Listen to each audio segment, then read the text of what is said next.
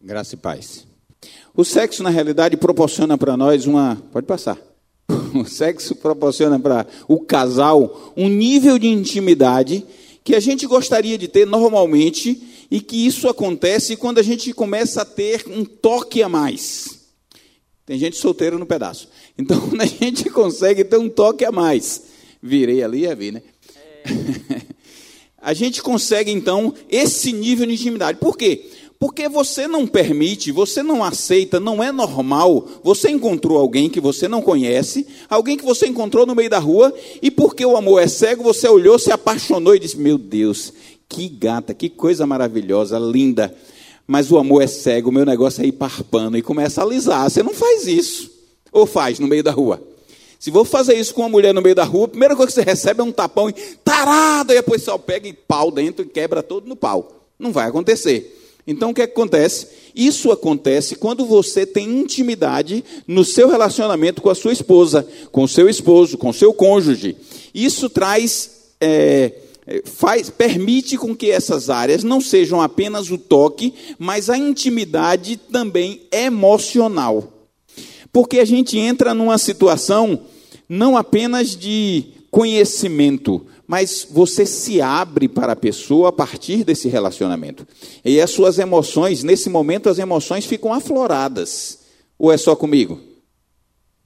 Falando. Sim ou não? Falando. Sim ou não?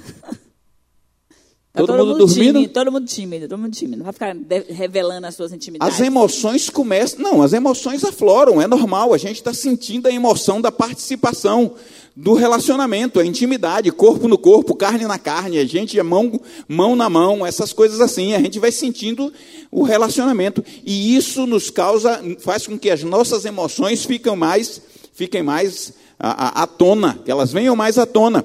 Então a gente pode compartilhar, e a gente compartilha coisas que normalmente não compartilharíamos.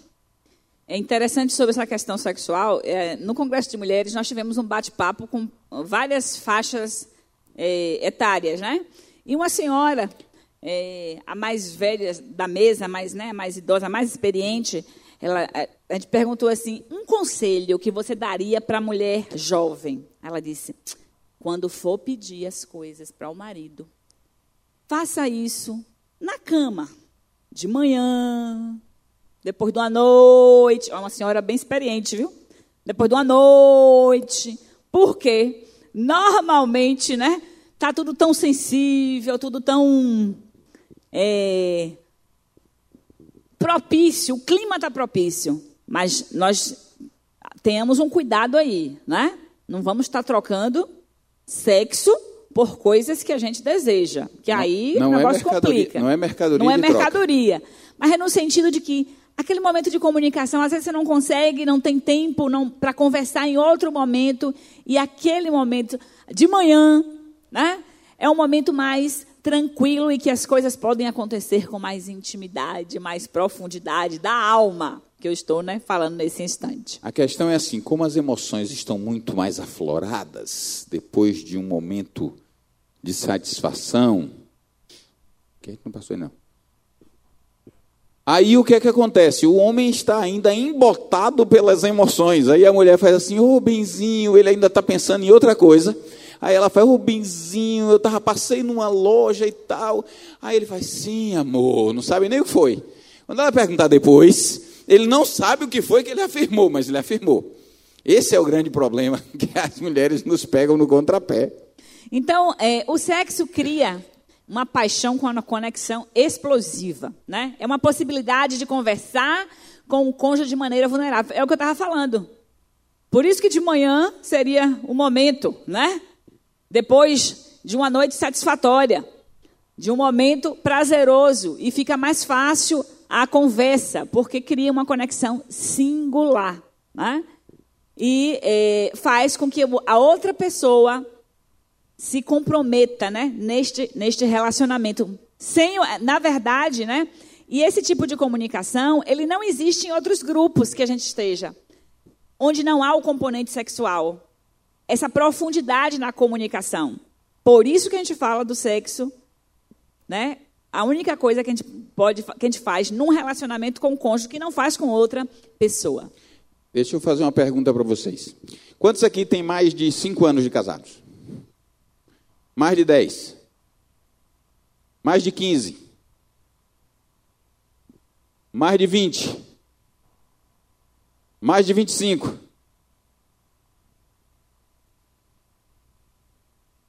Só sobrou vocês aqui? Mais de 30? Sobrou um. Dois. Dois? Cadê é, o outro? Olha lá. Olha lá. Mais de 35? Mais de 35? Parou no 35? 35, 35, dou-lhe uma, dou-lhe duas. Só ficou aqui. A gente entende, a gente ouve, e é verdade, a paixão é coisa passageira.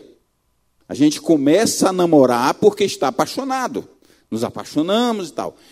Mas com o tempo, a paixão começa a diminuir, começa a surgir o aperfeiçoar o amor. É isso que a gente ouve, não é verdade? É verdade que a paixão vai sumindo? Vai. Agora, o que é que acontece? Ela deve sumir e a gente deixa desaparecer? Sim ou não? Não. Não deve deixar desaparecer. Como é que a gente faz com que ela se renove? Ela faz assim. É, vou fazer tipo um gráfico aqui com a mão, me acompanhe. Começamos com conhecemos, aí nos empolgamos, nos apaixonamos. Casamos, tempo depois, aí o costume, a paixão vai fazendo assim, e o amor está cá aumentando. E a gente, a paixão foi fazendo assim. Aí o que, é que a gente faz? A gente precisa dar um upgrade na paixão, e aí a gente dá uma subida novamente para pegar aqui adiante. Aí com o tempo ela vai tentando fazer isso, a gente mais uma vez dá um upgrade e ela vai subir novamente. E como é que a gente faz isso? Aumentando a intimidade. Aí você diz, mas a intimidade não aumenta quando a gente começa a fazer sexo? Não. A intimidade a gente aumenta com o sexo, com a conversa íntima e com o aperfeiçoamento dessas coisas. Quando a gente, eu não sei quanto a vocês, eu tenho 25 anos, vamos fazer 26 anos de casados. Quando a gente casou logo, o sexo era uma coisa. Hoje, depois de 25 anos, o sexo é outra coisa. Estamos em outro nível. Quem tem mais tempo de casado aqui é assim ou não? Sim ou não? Sim. Por quê? Porque a gente vai aperfeiçoando. No início a gente tem muita energia e pouco conhecimento. Depois a energia vai diminuindo, mas o conhecimento vai aumentando.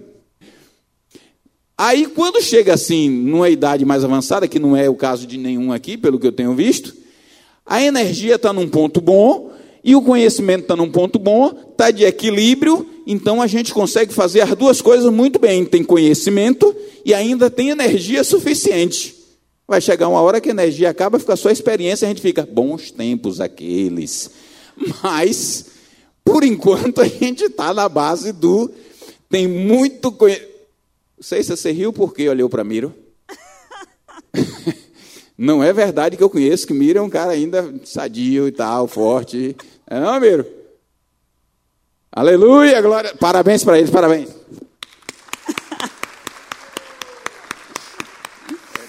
Então, os casais precisam aprender verdadeiramente a conversar, né? Se comunicar sobre sexo. É um problema também, né?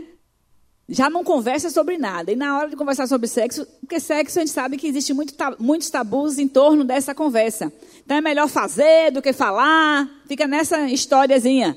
Mas para que ele seja aperfeiçoado, seja fique melhor, é preciso conversar sobre. É muito importante. A frase era: sexo e futebol é melhor jogar do que assistir. Agora, agora nesse caso, a frase não está correta. Sexo é bom fazer e conversar sobre? Com o seu parceiro. Não é conversar com qualquer pessoa. Você conversa com qualquer pessoa, você não conversa sobre sexo, você vira pornografia.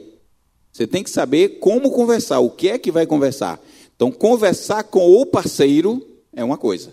Você precisa conversar. Desculpa. Pode continuar. Não, não. Senão a gente não, não, não, termina esse negócio hoje, né? Verdade. De quem é essa ideia? A gente sabe, quem, quem criou o sexo foi o mesmo autor do casamento, né? Sexo é criação de Deus. Todos os outros seres vivos na terra fazem sexo para a procriação, para os seres humanos, Deus deu o prazer. A gente conversou isso terça-feira. Na questão de que os animais fazem sexo para a procriação por instinto, de acordo com um período específico, é o cio, enquanto o é, ser humano não. Ele faz na hora que ele quer, na hora que ele deseja, ele pode pensar, pode planejar. E tem o componente né, do prazer, que é para motivar, né? Porque se não fosse um negócio bom, ninguém ia querer fazer esse negócio, né? Mas como é bom, todo mundo quer. E nunca está suficiente. Às vezes está suficiente, está insuficiente para o homem, parece que para a mulher está demais. É um negócio, uma história. O problema é que é bom, mas muitas vezes não está bom para todos. Aí é que é a questão. Por isso que a gente está falando de sexo, comunicação, dinheiro e reino de Deus. Começamos falando do casamento de acordo com o reino de Deus. Mas a gente precisa entender que o sexo está muito ligado à comunicação. E é isso que a gente está tentando explicar para vocês. Por quê? A gente precisa saber o que é bom para os dois.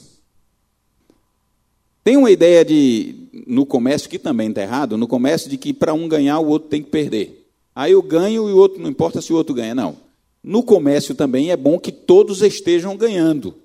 Porque se o meu concorrente cresce, significa que está aumentando o número de consumidores, eu estou crescendo também junto com ele, disputando, mas eu estou crescendo. O meu consumidor, o meu, meu comprador, precisa estar bem, satisfeito com o que comprou em minha mão, para que ele volte. Então eu fico feliz, ele também tem que ficar. Então a gente tem que entender que é um crescimento conjunto. No relacionamento sexual é a mesma coisa. Eu não posso estar feliz no meu, no meu relacionamento, no sexo que fazemos, se a minha parceira não estiver feliz. Ela precisa estar satisfeita, porque senão vai acontecer duas coisas. Ou ela vai fugir normalmente, vai arranjar uma desculpa, e a gente, eu não estou dizendo que é o caso, mas muitas vezes a pessoa chega em casa cheio de amor para dar, chegou assim feliz e satisfeito, veio com florzinha na mão, bombonzinho, pererei, caixa de fósforo. Aí chegou, encostou, começou a alisar o cabelo, fez, aí a mulher faz assim, não toca não, toca não. O que foi, o que foi? Tô com a enxaqueca. Ele faz tanto assim, é, não, não aguento nem falar hoje. Aí ele já perdeu a emoção toda, porque já não vai ter nada.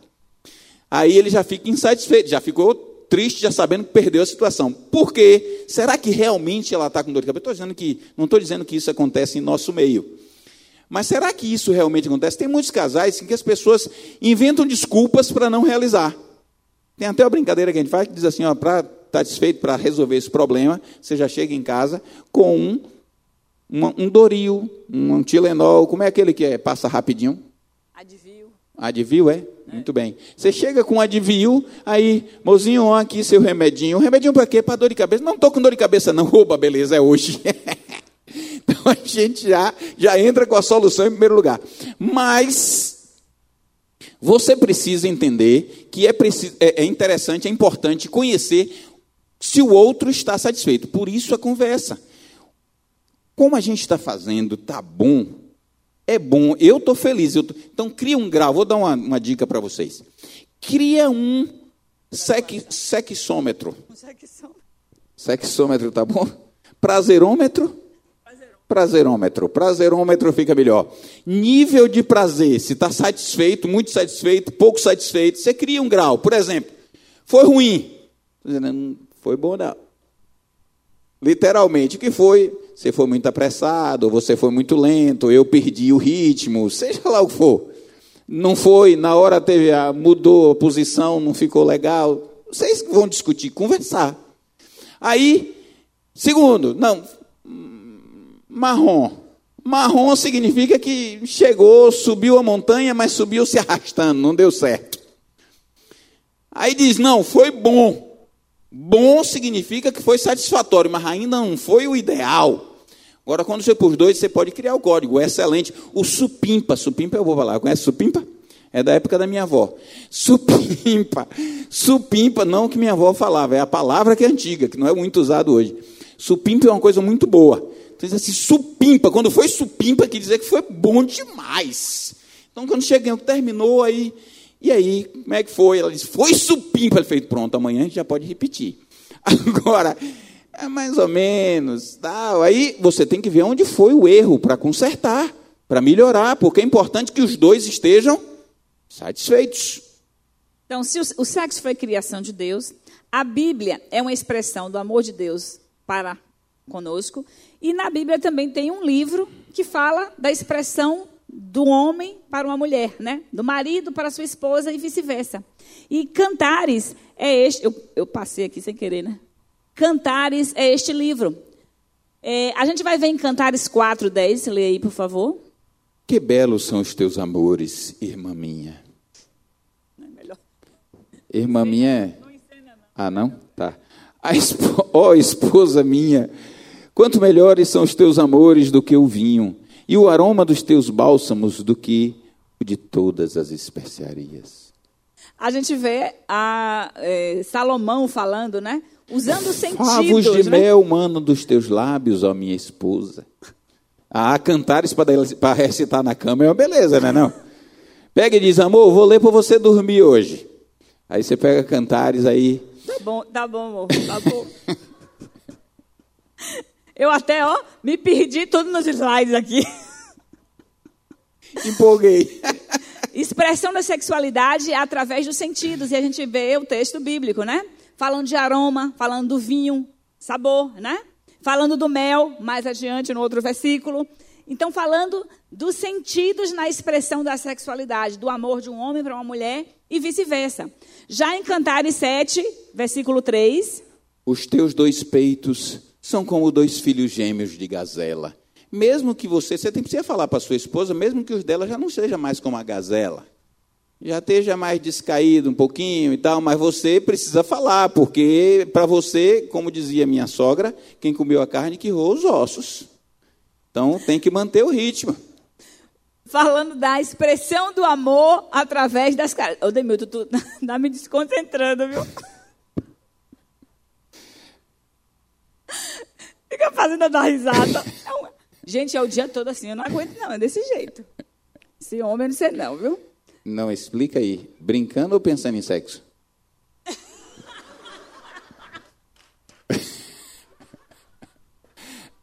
o povo vai ficar na dúvida. É melhor ficar na dúvida, eu não vou falar nada.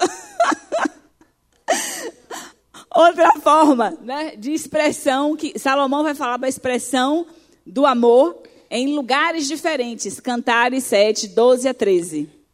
Levantemo-nos de manhã para ir às vinhas. Vejamos se florescem as vides, se se abrem a flor, se já brotam as romanzeiras. Ali te darei o meu grande amor. As mandrágoras dão cheiro, e as nossas portas não, as mandrágoras dão cheiro e às nossas portas há toda sorte de excelentes frutos, novos e velhos, ó oh, amado meu, ó oh, amada minha, eu os guardei para ti. Então não tem rotina na vida de Salomão. Legal, hein? É? Ele sabia explorar toda a matéria que estava à sua disposição e também não ficava só na recâmara. Ia para lugares outros na sala, na cozinha, no sofá, só cuidado só não com em o cima fogão, do fogão, pelo tá? amor de Deus. Cuidado com o fogão, que é muito perigoso. Principalmente se o fogo estiver aceso. Aí vai dizer, tá queimando o meu amor por ti. Tá, não, é o fogo no fogão. Vocês esqueceram que estavam no lugar errado. Então, é, meditando em Efésios, a gente pode perceber, porque bem sabeis isto, que nenhum fornicário, ou impuro, ou avarento, o qual é idólatra, tem herança no reino de Deus.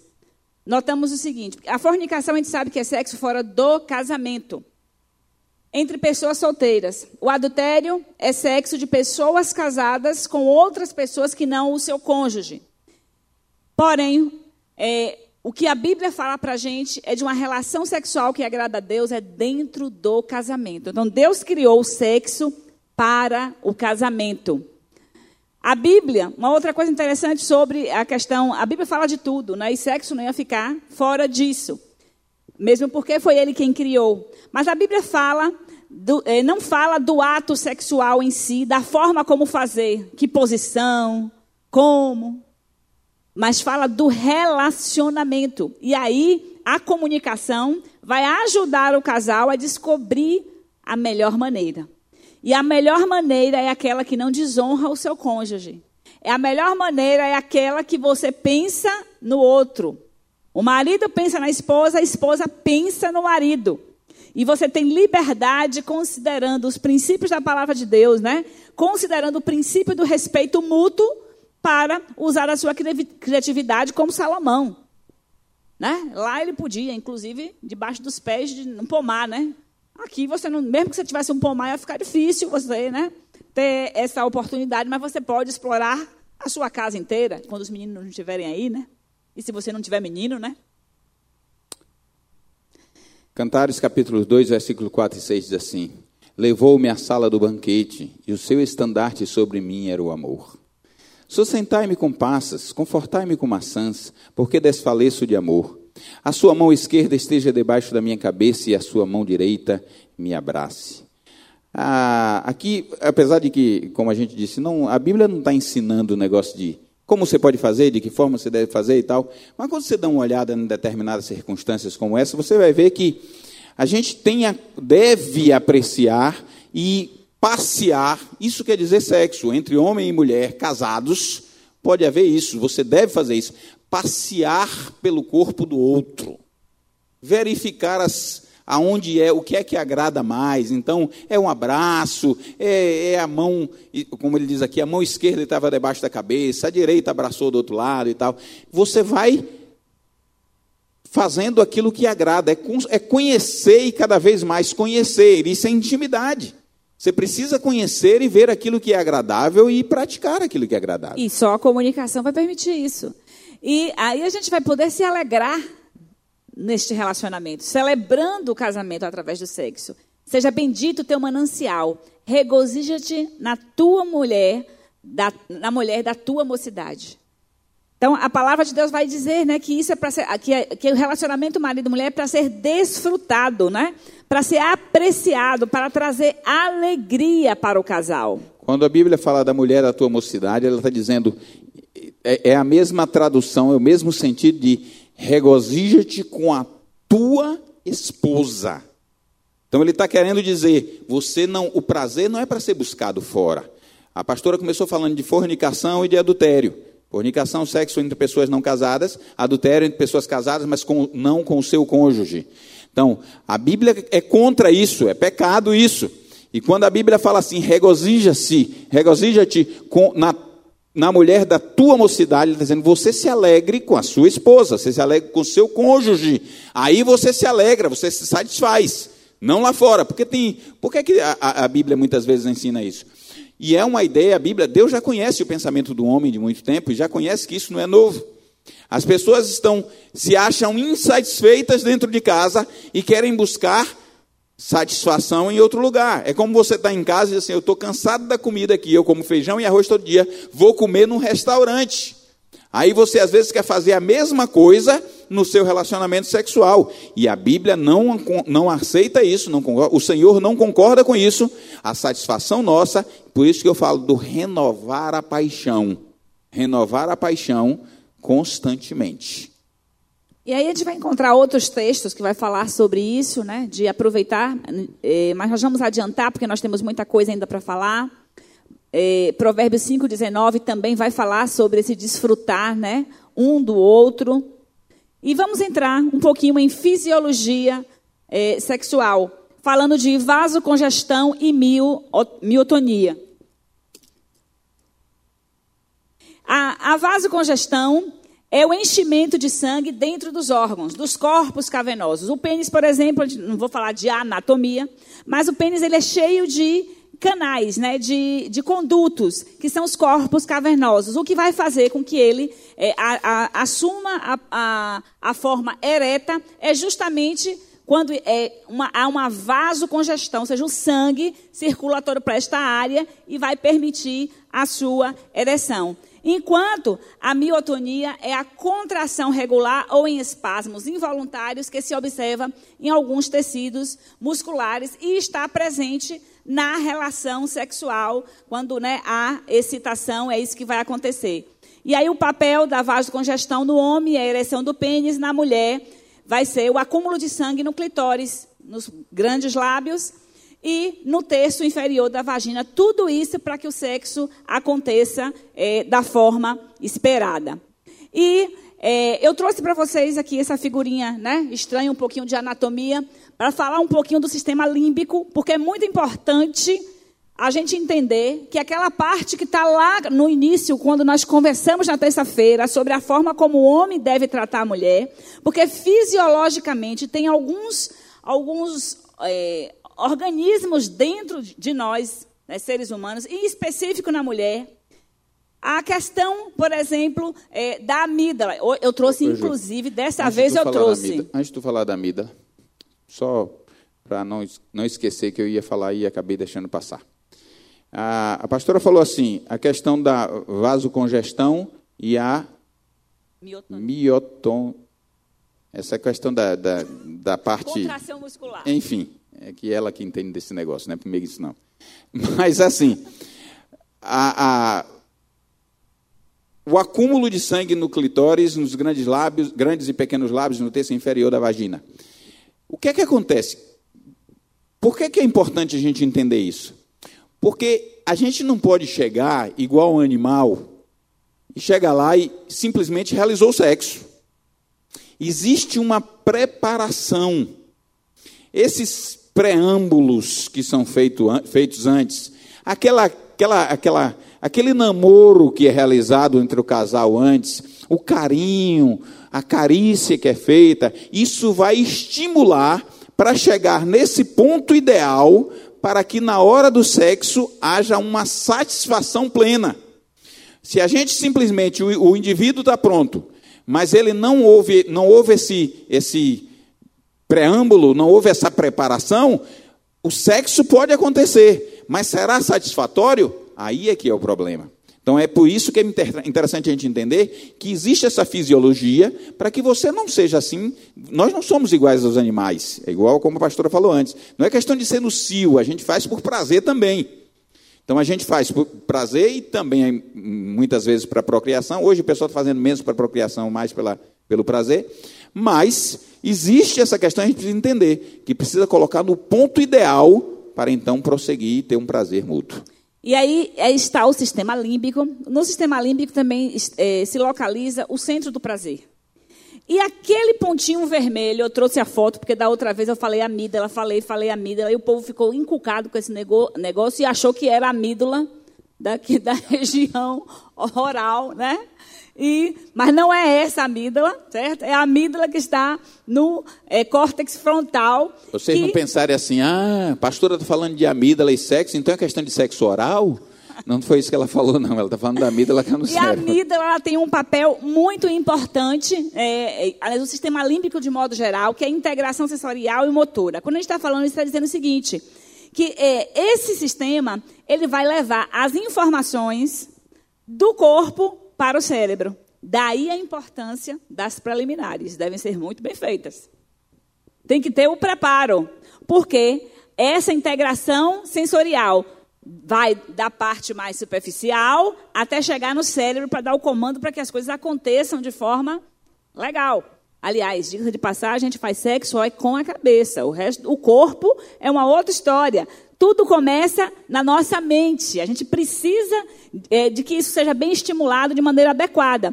E aí vai haver integração motora e o cérebro vai dar a resposta de forma que fisicamente a gente chegue é, é, no, nos, nos finalmente, por assim dizer, né? Então, o sistema límbico faz isso.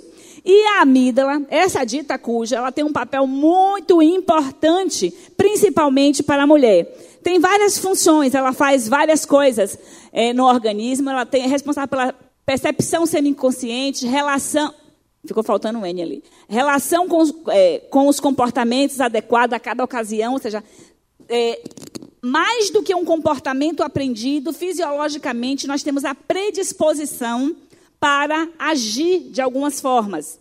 E a amígdala tem esse papel importante. Está relacionado com o comportamento sexual também, e é o centro também do medo. É o que vai disparar, digamos assim, o um alarme para no momento de, de perigo você fugir. E o que acontece com a amígdala para a mulher?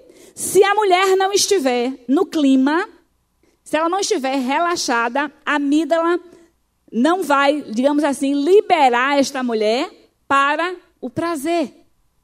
Enquanto no homem isso tem um papel diferente. A gente vai ver mais adiante, eu vou especificar um pouco mais. Mas enquanto a mulher precisa desativar, desativar a amígdala para ter um bom desempenho e satisfação sexual, para o homem tanto faz. Aliás, pelo contrário, ele fica mais animado quando a amígdala está a todo vapor. Né? Então veja aqui, processo. Mas se o homem ama a esposa, cuida dela, como nós estudamos na terça-feira, e a, as coisas vão estar de forma que essa mulher ela vai se, se entregar completamente, desativando a amígdala. E aí ela vai estar pronta para o prazer. Então é muito importante que na relação sexual o marido não, o sexo não começa, não é na, de manhã, quando você diz que, você começa a fazer, elogiar de manhã. O sexo já começou nos anos todos que vocês se relacionam. E se não tem, às vezes, um bom relacionamento sexual e não há uma boa receptividade da esposa, é porque você não tem amado como Cristo amou a igreja. E aí ela não se entrega para você, porque você não se entregou por ela, por amor. Então, o papel do homem neste, né, nesta questão, amar a mulher como Cristo amou a igreja, vai fazer toda a diferença na hora da relação sexual.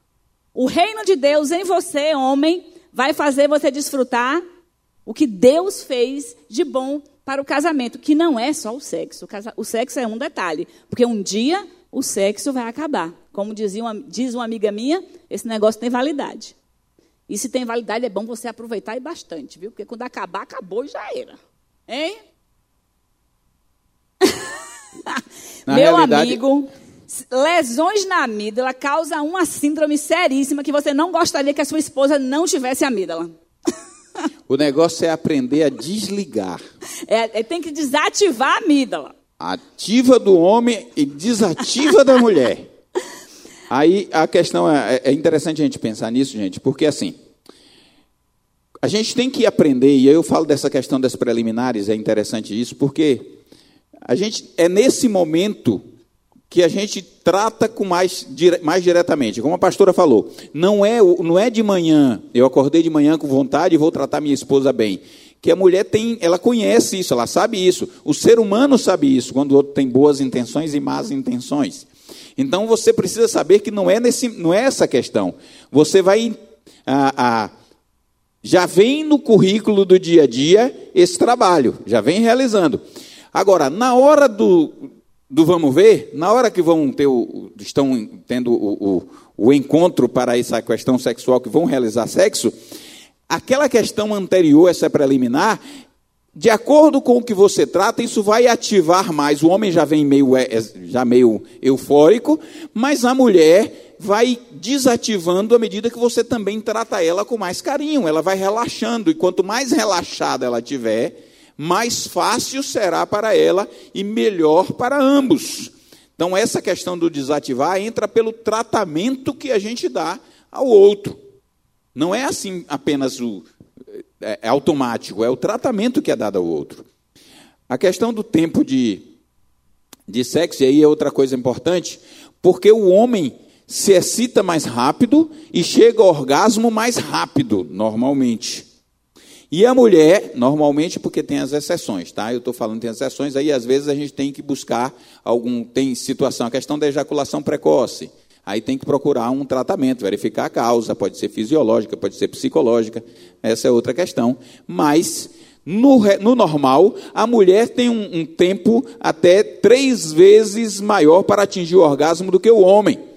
Então, se ela leva até três vezes mais tempo, a gente tem que ter paciência. Você não pode chegar de uma vez e simplesmente fazer uma penetração, chegou ao seu orgasmo, acabou, estou satisfeito e não importa o que aconteça. Aí é você amar a si mesmo e esqueceu de amar a pessoa com quem você vive. Então, estou falando isso diretamente para os homens. Você tem que entender que você precisa trabalhar devagar, porque a mulher demora mais para chegar. E normalmente ela leva mais tempo no orgasmo do que o homem. O homem é mais rápido. Esse é o problema para a gente. O homem leva menos tempo, rapidinho acabou. A mulher leva mais tempo sentindo prazer, normalmente, tem exceções, como eu já disse. Mas é o normal acontecer assim. Mas você precisa ter aquela questão da, da, da tranquilidade para chegar lá. Então, o que, que vai acontecer? Qualquer aborrecimento que ative a amígdala vai impedir a ativação dos circuitos do prazer na mulher. Por isso que a mulher, ela precisa, né, é, ter, tido, ter, tido, um dia tranquilo, mas não é só naquele dia, porque a mulher tem uma característica, você sabe assim, né? Mulher tem uma capacidade, tem uma memória muito grande. Aquela memória, né? Que ela não esquece facilmente as coisas. Então, o que você falou de manhã e que você já nem lembra mais, por isso que você também não faz diferença, porque você faz sexo, né? Qualquer hora ela está lembrando o que você fez há um mês atrás, há dez anos atrás. E na hora de fazer sexo, olha a amígdala entrando em ação e o negócio pega, certo? Então não é aquela historiazinha de que você vai começar de manhã acendendo fogo, não é suficiente. Acenda o fogo todo dia. Trate sua mulher bem todos os dias, porque só num dia não funciona. Sabe por quê? Quando você faz só num dia, ela, logo ela pensa, ah, ordinário, hoje tu está querendo, né? Por estar me tratando bem. Trata mal todos os dias. No dia que quer fazer sexo, fica um doce, né? Não, trate bem todos os dias. E na hora que você quiser, você vai poder desfrutar do melhor que Deus tem para você no relacionamento. Aí o final dessa, desse texto aí diz assim: Por isso a mulher precisa ter um dia tranquilo para estar predisposta ao sexo. Além de todo dia, naquele dia, pelo menos, naquela hora, aquele momento, aquele dia. Não pode ser um dia estressante. Aí eu vou dar uma sugestão para vocês. Troca o turno. Pela manhã ela está tranquila, porque dormiu a noite em paz. No homem, a amígdala é bem diferente. Ela vai aumentar a atividade né, sexual, o desejo no homem. É bem é, contrário ao que é a mulher. Para a maioria das mulheres, a segurança oferecida por uma relação amorosa estável permite que o orgasmo seja atingido mais facilmente é, do que uma relação né, inicial. Então, aquela quando, questão do tempo que eu perguntei. É, quando ela está, quando ela está num relacionamento estável em que ela se sente amada e que ela não, o casamento para ela não é uma turbulência, é mais fácil ela se entregar sexualmente. Mas quando ela vive uma perturbação constante, é muito mais difícil. Aí uma coisa piora a outra, né? Que ela não consegue se entregar sexualmente, o relacionamento não está bom, aí o marido diz que não está bom é porque não faz sexo, ela diz que não faz sexo, e aí começa aquela confusão, é um, é um panavoeiro, é uma confusão. A intimidade provoca a liberação de, de ocitocina e que acalma a atividade da amígdala. Daí a importância dos homens terem paciência, não querendo chegar ao finalmente. Namore só por namorar. A amígdala vai desativar, vai ficar calminha, calminha, e, de repente, o que era só um carinhozinho vai se transformar no que o homem deseja. Porque para o homem é inadmissível. Se ele começou a acariciar, ele quer chegar lá. A mulher não, ela gostaria só de namorar, não queria que fosse com intencionalidade, né? Mas, se a amígdala estiver calma, meninos, se vocês acalmarem a amígdala, vai chegar lá. Não se preocupem. Nós homens também, a gente namora só por namorar. A gente não quer nada. Agora, depois a mulher acalmou, aí ela se interessou e a gente quer também, mas a gente nem estava pensando. Homens, trazer flores, chocolate. Para quem gosta de flores, tem gente que não gosta, né? Você tem que conhecer sua amada. Trazer flores, chocolate. Chocolate é bom porque ainda libera dopamina, já vai acalmando um pouquinho, né? Já vai, o negócio já vai ficando melhor. A amígdala vai ficando mais atordoada, né? E amar sua mulher como Cristo amou a igreja, você vai deixar essa amígdala desativada para sempre. nós não vamos. Ah, no ano passado nós falamos bastante sobre isso. Eu não vou estar é, entrando em tantos detalhes, mas só para chamar a nossa atenção, testosterona é o hormônio do prazer, está presente no homem e na mulher, né? A mulher produz em, grandes em pequenas quantidades, o homem já tem testosterona a todo vapor mas a testosterona está relacionado com a, o, o, desejo sexual da mulher também. Então, às vezes a falta de desejo sexual pode ter causa fisiológica e pode ser baixa de testosterona. Por isso que a mulher tem que né, procurar é, descobrir qual a causa da sua falta de desejo, quando for o caso. O, tanto no homem quanto na mulher, o desejo sexual é despertado por esse hormônio, como eu já falei. Os homens têm entre 10 a 100 vezes mais testosterona do que a mulher. Justifica, né? Porque ele está sempre pronto, né? Disponível para ação, enquanto né? a mulher não é bem assim. Os centros cerebrais relacionados ao sexo são duas vezes maiores nos homens. É por isso que esse ano a gente não mostrou, mas a área que diz respeito ao sexo no homem toma o cérebro praticamente inteiro. A mulher tem um negocinho que precisa de microscópio para olhar. Isso explica, né, porque 85% dos homens entre 20 e 30 anos pensam em sexo várias vezes por dia, enquanto uma mulher apenas uma, três, quatro vezes nos dias férteis. Tem a questão da fertilidade. O período fértil é que vai fazer ela desejar sexo. Ela não pensa em sexo todo dia, como eu sei que homem pensa em sexo todo dia. O sistema sexual é, masculino, ele logo entra em alerta, né? Primeiro vestígio, a mulher passou de lingerie, sentiu o perfume, o homem já está todo, né? Animado. Com a mulher, não é bem assim. Uma coisa interessante sobre impulso sexual, aqui nós temos um gráfico, e, e temos um gráfico em relação à idade, inclusive.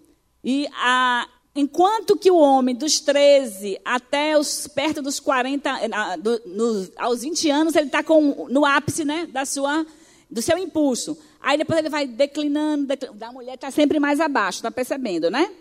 Quando chega próximo dos 40, a mulher aumenta a intensidade, o homem está baixando. Olha que desencontro. Mas aí a experiência, né? Coisa errada, né? Aí a experiência.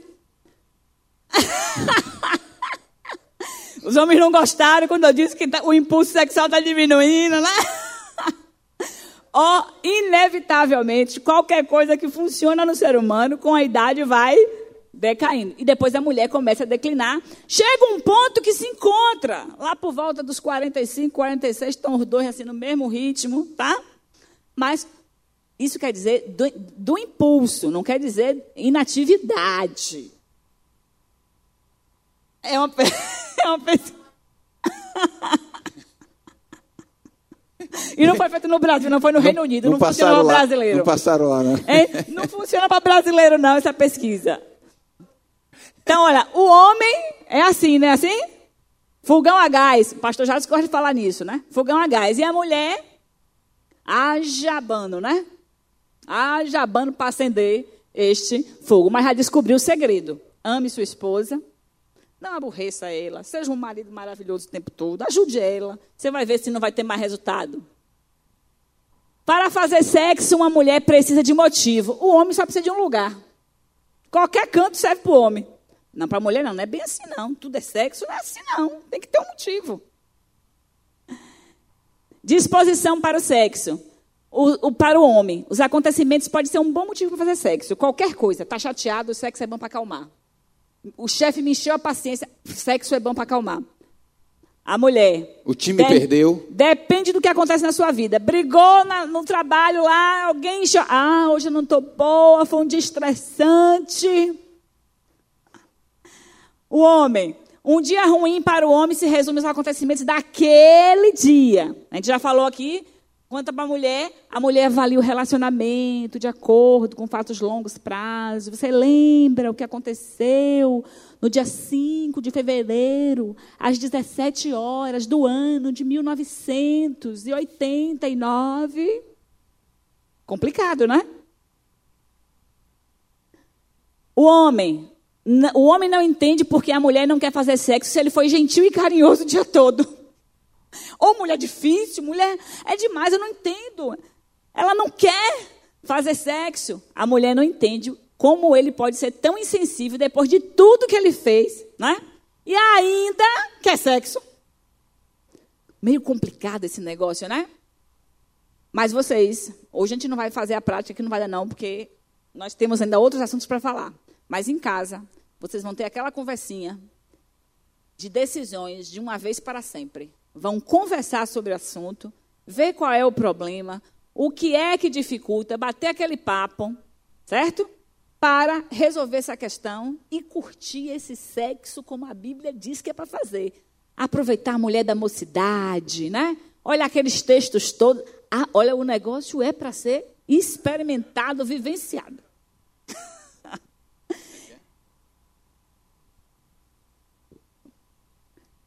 É, você se comunica com seu cônjuge? Pergunta aí para quem está do seu lado. Você se comunica com seu cônjuge? E ouça a resposta.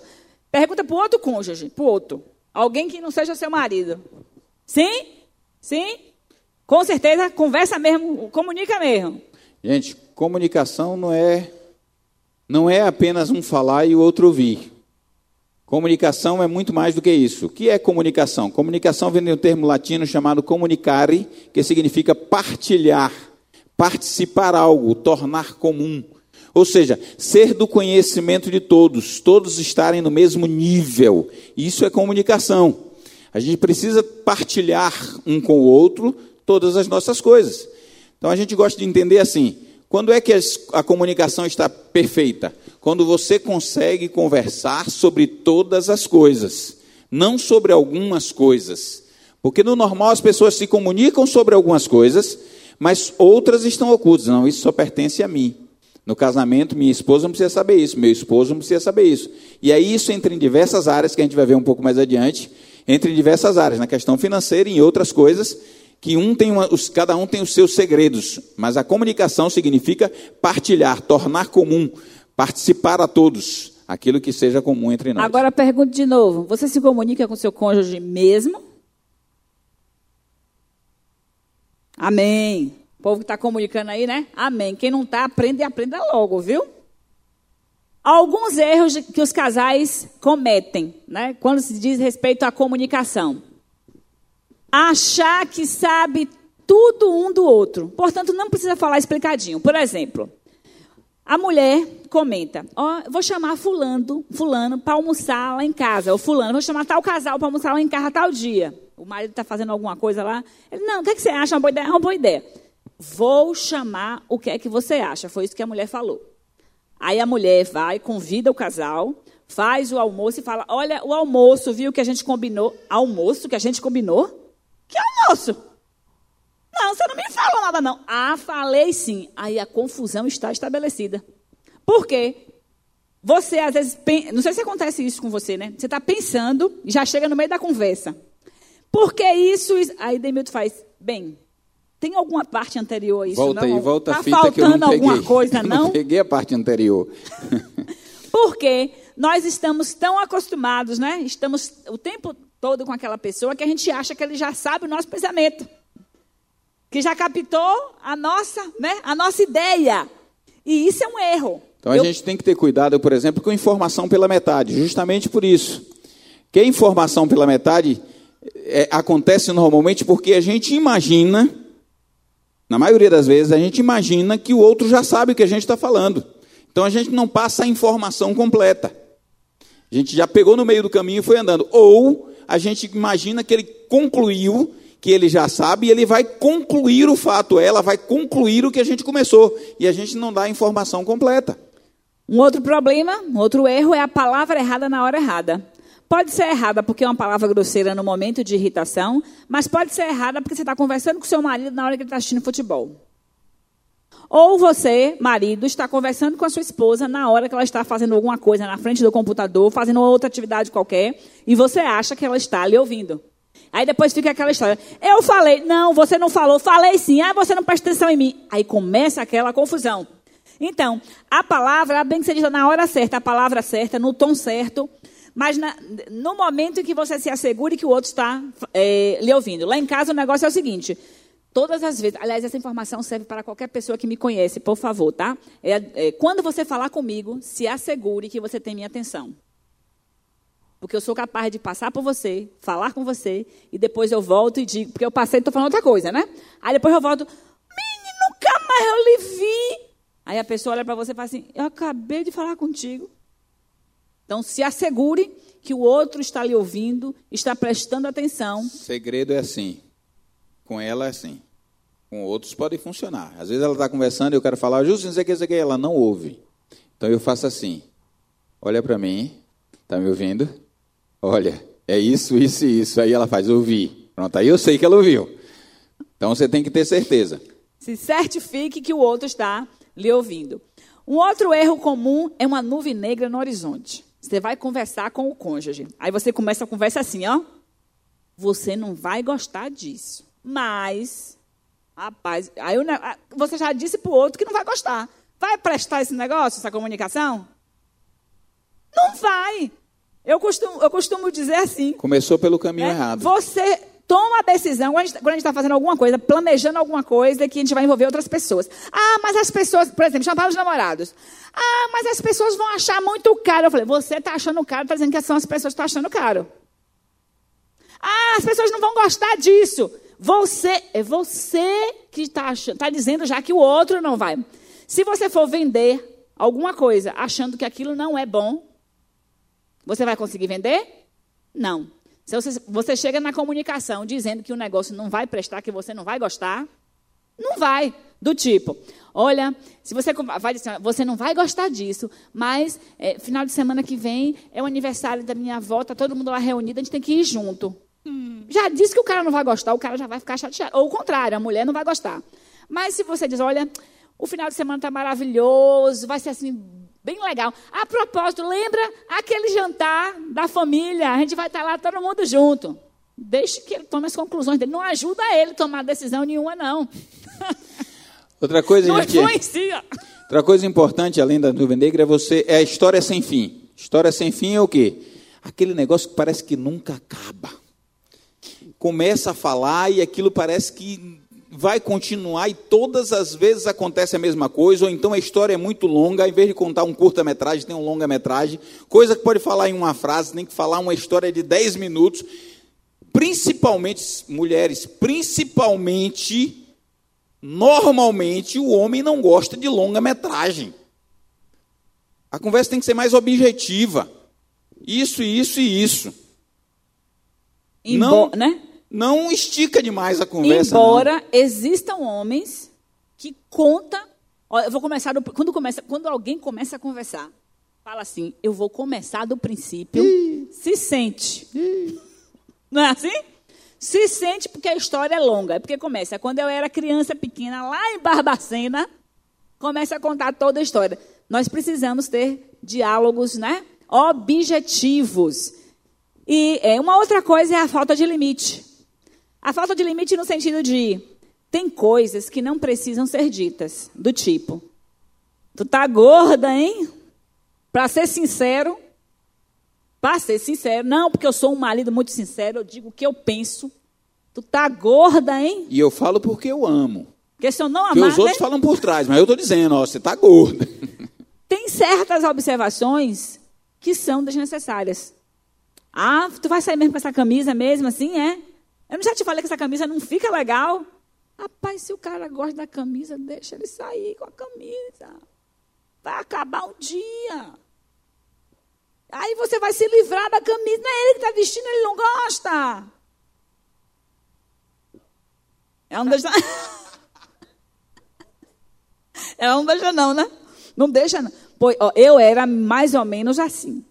Aí, um dia, quando eu falei para um dos meus filhos, o mais ousado de todos, eu cheguei e falei: Meu filho, você vai com essa camisa? Desse jeito, o que é que vão falar da sua mãe, meu filho? Ele olhou para mim e disse: Ah, a senhora é esse tipo de mulher superficial? Que se incomoda com o que os outros pensam da senhora? Pensei que a senhora era mais profunda. Ele devia ter uns 10 para 12 anos, acho que entre 10 a 12 anos de idade. Cara de pau, sujeito, né? Até hoje o cara. Ó, eu parei de, de me estressar. Sabe o que ele fez no Congresso de Mulheres?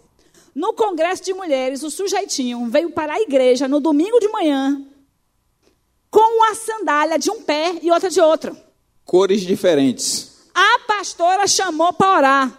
Lembra, pastor Jades, que a gente foi lá para cima? A família. Lá vem o sujeitinho. Ele demorou, demorou e fez: não tem jeito, acho que eu vou. Aí ele fala, nem minha vida que vai chamar. Eu falei, meu filho, tu vai para a igreja. Nem minha vida, olha como é que eu estou. A, a, calça já estava, usa é, um negócio. Quando eu olho para o pé, um pé de um... Meu filho, como foi que tu pegou essa sandália assim? Não viu, não? Estava no escuro? Não, é porque eu estava com preguiça mesmo, estava mais fácil. Ele pegou intencionalmente a sandália de, um, a, de uma cor, e não era só cores diferentes, não. Era de modelos diferentes também. E ele veio para a igreja e para ele não era nenhum problema, a não ser na hora que eu chamei ele para vir aqui em cima. Eu... Mas isso não é só Imagine. esse, não. O outro também, outro dia, estava com a roupa toda amassada. Eu olhei para ele e falei: Mas filho, você vai sair com essa camisa amassada assim mesmo? Ele fez: Eu não estou indo procurar emprego. Você sabe o que aconteceu? Eu desisti. Deixa arranjar agora uma mulher que bote ele no eixo. Porque às vezes a gente fica nessa e aí a gente causa é, sérios problemas, né? Porque a gente quer que o outro faça exatamente o que a gente faz. se quer sair assim, sai. Pelo menos não. Meu marido, quando está machucado, não, deixa eu tirar aí que eu vou passar. Aí pelo menos ele deixa eu passar. Mas os meninos. E é assim que a gente tem que ter muito cuidado na comunicação, cuidado com o limite. Tem coisas que não precisam ser ditas. Às vezes a gente fala o que não precisa dizer e se cala e não diz o que precisa ser dito. Né? Então é muito importante a gente refletir sobre isso. Uma outra coisa é não aceitar os defeitos de fábrica. Você já sabia como era o sujeito. Já sabia como era o sujeito. Você não foi pego de surpresa depois que casou, não. Só que, normalmente, com mulher acontece assim. Ah, depois que casar, eu vou botar no prumo. Vai ficar já pensando que ele vai ser assim? Ah, comigo não, violão. Né? Aí vai começar aquela briga de foice. Porque ela vai querer mudar ele, ele não vai deixar se mudar. Ela, ele vai querer mudar e vai ser aquela confusão. Filho, tu já, já pegou com esse defeito e fica para tu. Homem não gosta de falar muito, mas tu já sabia. Né? Que ele não falava muito.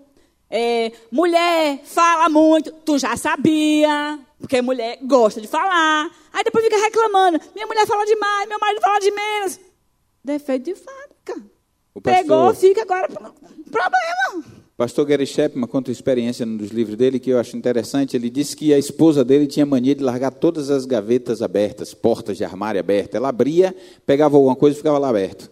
Abria e ele ficava no início do casamento, então ele ficava extremamente chateado com isso. E ele dizia: Rapaz, eu não aguento. Eles chegaram a ponto de pensar em se divorciar por causa dos armários e gavetas que todas as vezes que ele passava, ele se batia nas gavetas, se batia nos armários, era uma confusão porque estava tudo aberto. E aí, quando chegou num ponto grave, ele estava orando e aí Deus disse a ele, Deus, o Espírito falou para ele, ele disse que diz ele que o Espírito falou para ele, disse assim: Será que é motivo de você se separar da sua esposa, ela largar as portas e armários de, e gavetas abertas? Quanto tempo você leva para fechar? Aí ele resolveu cronometrar. E passou o dia tentando cronometrar. Toda vez que ela largava uma porta aberta, ele passava e fechava. Havia uma gaveta aberta, ele passava e fechava. Aí ele disse que gastou cerca de 17 a 20 segundos. Aí o Espírito falou para ele: Você está a ponto de se divorciar por causa de 20 segundos.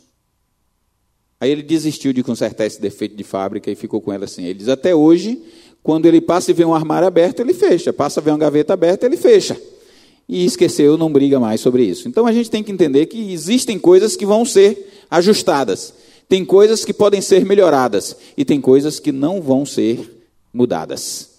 Então vão permanecer e a gente aceita conviver com esse tipo de coisa. Dicas para melhorar a comunicação. Não critique. Ah, mas a minha crítica ela é construtiva. Estou fazendo para o seu bem. Oh, é porque eu quero o seu bem, sabe que eu lhe amo. Não quer dizer que a gente não vá é, conversar, ainda mais porque nós temos um relacionamento de intimidade que sim, deve ser dito coisas, né? Mas use o método sanduíche. Sabe qual é o método sanduíche? Esse é o que Jesus usa. Leia as cartas é, de Jesus às igrejas em Apocalipse. E você vai ver Jesus dizendo. Jesus começa assim. Mais ou menos é, é, és né, uma igreja dedicada, amorosa, e como não é assim? Elogia, rasga um bocado de seda dizendo quem é aquela igreja. Aí depois vai, mas tenho, porém, contra ti, que. E tome-lhe. Não é assim? Aí depois vem de novo com a dose de ânimo, mas eu sei que você vai vencer. Mais ou menos isso.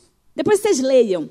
Método sanduíche para contribuir com a melhora do seu cônjuge. Criticar é diferente. Tu fala demais, viu?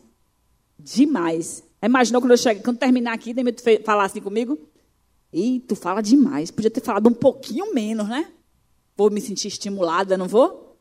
Vou gostar de estar com ele fazendo as coisas, não vou? Claro que não.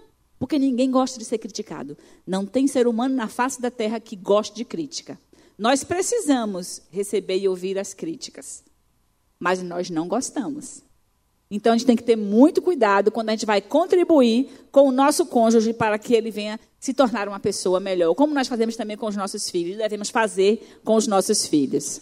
Outra coisa, outra dica para melhorar a comunicação é não fale sem pensar ou sob efeito de emoções fortes. Quando a gente fala sem pensar, a gente fala bobagem.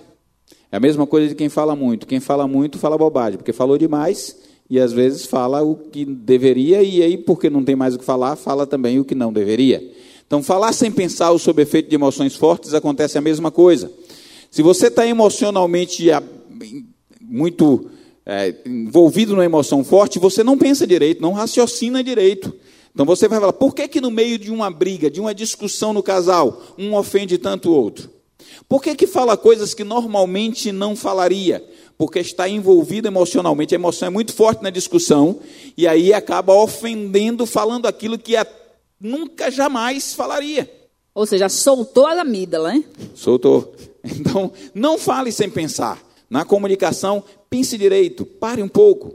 Eu lembro que uma certa ocasião, nós nunca brigamos, 25 anos, quase 26 de casados, e uma certa ocasião nós estávamos no quarto e falei alguma coisa, não lembro o que foi, e ela me respondeu, estava no dia, e temos que ter cuidado com esse detalhe também, estava na TPM, ela deu uma resposta meio grosseira, que não é o comum dela. Ela deu uma resposta meio a resposta minha veio na língua na hora, subiu, o sangue ferveu, eu devo ter ficado vermelho, eu não lembro, mas eu devo ter ficado vermelho, que é o que eu fico quando eu fico chateado, nervoso. Aí eu parei e pensei. Falei, se eu responder isso aqui que eu pensei, a gente vai brigar pela primeira vez. Aí eu calei. Segurei, deixei esfriar o sangue, passou um, dia, um tempo, aí eu voltei para ela e disse: aquilo que você falou eu não gostei. Ela, o que, mo? Já tinha esfriado, não lembrava nada. Pancada dada, quem sente é quem recebe. Aí, o que, mo? Aí eu disse, você falou assim, assim, assim. Ela, oh, Pior é que até hoje eu nem lembro, nem sei que história é essa. Claro, quem recebeu foi eu. Aí eu, ela, me perdoa. Eu falei, já perdoei. Mas eu estou falando porque eu espero que você não repita isso realmente nunca mais aconteceu. Mas se eu, no meio da emoção, da chateação, eu entro na pilha, tínhamos brigado. Então a gente tem que ter cuidado, não falar sem pensar ou sob efeito de emoções fortes. Outra dica: não culpe o outro. Nós temos é, o hábito, né? Nós seres humanos, normalmente fazemos isso. Se algo não dá certo, a gente vai jogar a culpa em alguém. Aliás, né, nós aprendemos com. Tivemos com quem aprender. Adão nos ensinou bem isso. Quando Deus perguntou quem foi que te deu né, do fruto, foi que Adão falou? A mulher que tu me deste. Foi a mulher que culpou logo a Deus. Olha, culpou a mulher e Deus numa levada só. Nós temos o hábito de culpar o outro por uma ação nossa. Algo que a gente fez e a gente não quer assumir. A gente, eu fiz isso por causa disso. Eu fiz isso porque você fez isso não é uma boa maneira para se comunicar, não fortalece a intimidade, né? o relacionamento, e não vai culminar é, é, no melhor da celebração do casamento, né? da festa do casamento. Então a gente precisa ter o cuidado de não culpar o outro. É muito importante isso. Alguém aqui joga dominó? Já jogou dominó? Dominó? Ali, ali, Aquele dominó. negócio das pedrinhas. Vocês já viram uma frase que normalmente o pessoal fala? Botou uma pedra, aí passou a rodada, mas eles acham que o, o, o indivíduo o, o que está jogando com ele da próxima rodada, ele acha que não tem, ele repete a mesma pedra porque ele tem mais pedras daquela, aí ele passa, aí ele diz uma frase. Vocês sabem qual é a frase que diz? Hã? Repetida mata doente. A mesma coisa acontece na comunicação. Quando você fica repetindo, repetindo, repetindo, repetindo a mesma coisa, é igual a massacrar em ficar enfiando o dedo na ferida de alguém e o tempo todo mexendo. Nem cicatriza e dói pra caramba. Então é a mesma coisa. Não fique repetindo a mesma fala. Não vai resolver ficar repetindo. Isso só massacra, isso só dói, isso só martiriza. E a maior prova que não funciona é que você continua repetindo. Porque se funcionar, você já tinha parado de falar o que você está falando, né? Então, descubra a estratégia correta, o meio correto de resolver o problema, porque repetição não é o caso. Uma outra dica: não desenterre o passado. Deixa ele lá. Viva o presente, faça plan planos para o futuro, mas deixa esse tal desse passado lá no lugar dele. Não adianta. Ah, porque você fez isso? E diz que perdoou, viu? Acho legal é isso. Não, eu já perdoei, já perdoei. Primeira confusão, você. Ah, porque você. Mas você não perdoou. Ah, sim, mas eu não sou louca, né? Eu me lembro, né? Que história é essa? Pois é, não desenterre o passado, viva cada dia aquela experiência. Deixa o passado para trás, senão não vai, não vai facilitar em nada, né? não vai melhorar nada. Isso está ligado àquela anterior. Evite cobranças. Quem repete muito geralmente está cobrando, e cobrança não resolve. A pessoa já sabe, o outro já sabe, já ouviu uma vez, cobrar não resolve. Quem é que gosta de ser cobrado? Ninguém gosta de ser cobrado. Geralmente, quando a gente relaxa, e a gente usa uma outra estratégia, vou dar estratégia para vocês. Principalmente quando você quer. Não vou dar exclusivo para as mulheres, não, mas vou dar uma estratégia para vocês. A pessoa já sabe, o cônjuge já sabe o que vai, o que precisa, o que está acontecendo. Ao invés de você falar do defeito, cobrando uma mudança, ou cobrando uma atitude naquele sentido, reforce um lado positivo relativo àquela situação. Por exemplo, o, vou dar um exemplo agora do homem e da mulher. O homem tinha feito um acerto e o homem pega o lixo para fora de casa, mas ele esquece constantemente. Aí fica aquela cobrança: você não leva o lixo, você não leva o lixo, você esquece o lixo, toda vez você esquece o lixo. Chateia e ele continua esquecendo. Aí você, em vez de fazer isso, você reforça o lado bom. Querido, que bom que você hoje essa semana você pegou, foi fantástico, bom demais. Eu sei que você está excelente. Isso é que é um marido. Elogia. O cara se sente elogiado. Aí ele normalmente vai lembrar do elogio e vai fazer o, o, o dever que já tinha acertado antes, aquele compromisso que já tinha acertado antes. Então, nada de cobranças.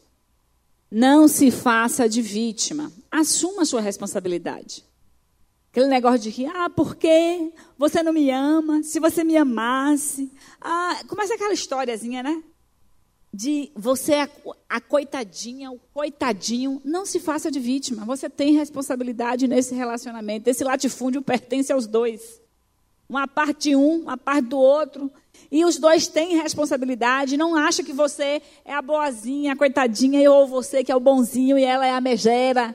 Cada um tem a sua responsabilidade. E a vitimização não é uma boa estratégia para é, melhorar a comunicação, pelo contrário. Evite palavras como sempre, nunca, todas as pessoas, em todos os lugares, toda vez. Porque toda vez você faz assim. Porque sempre você. Eu acho interessante. De vez em quando eu, eu uso essas palavras com os filhos. Principalmente tem uma figurinha lá que é a minha provação. Deus colocou ele para me provar, para me tornar uma pessoa melhor. Para lhe tratar. Pois é, pois é, me tornar uma pessoa melhor. Ele faz assim, toda vez, é? É toda vez que eu não faço isso. E às vezes que. Aí ele começa a listar, né? Nunca é. É assim mesmo, minha mãe? Nunca. Esse é o mesmo da sandália, viu, gente? é uma figura essa criatura. Em todos sempre que eu, eu, uso essas expressões, ninguém gosta desse tipo né, de, de, de, forma. A gente tem que tratar lembrando a situação específica. Porque, na verdade, quando a gente está falando, a gente está falando daquele momento. Mas toda vez, sempre é assim, você nunca faz diferente. Isso faz a, o outro se sentir muito ruim, né? E a gente precisa ter cuidado com essas palavras. Pois é, meu professor lá, meu filho, ele me educa e tem dia que eu. Mas eu vou chegar lá. Respeite a forma de pensar do outro, porque nós temos pensamentos diferentes. E se nós temos pensamentos diferentes, cada um tem o direito de pensar diferente. Eu nem sempre preciso concordar com tudo que você diz. Eu nem sempre preciso aceitar tudo que você diz. Eu tenho direito a discordar. A gente só não deve brigar por causa disso. Mas a gente precisa conversar. É por isso que a gente está falando de comunicação. Mas eu tenho direito de pensar diferente. É ou não é? Então, respeite a diferença de pensamento um do outro. Vamos dar uma adiantada, porque senão a gente não fala do. do Se coloque né, no lugar do outro. Tenha momentos diários individuais de comunicação com Deus. É necessário, é fundamental. O maior problema que a gente tem, na verdade, de comunicar, de qualquer coisa no casamento, qualquer coisa, aliás, com qualquer ser humano na face da Terra, é a falta de comunicação e relacionamento com Deus. Se nós tivermos intimidade com Deus, nós alcançaremos ou cumpriremos o maior dos mandamentos, que ele diz que se resume em dois: amar a Deus sobre todas as coisas e ao próximo como a nós mesmos. E a gente não pode esquecer que o nosso cônjuge é o nosso próximo. Então a gente precisa ter momentos diários com Deus.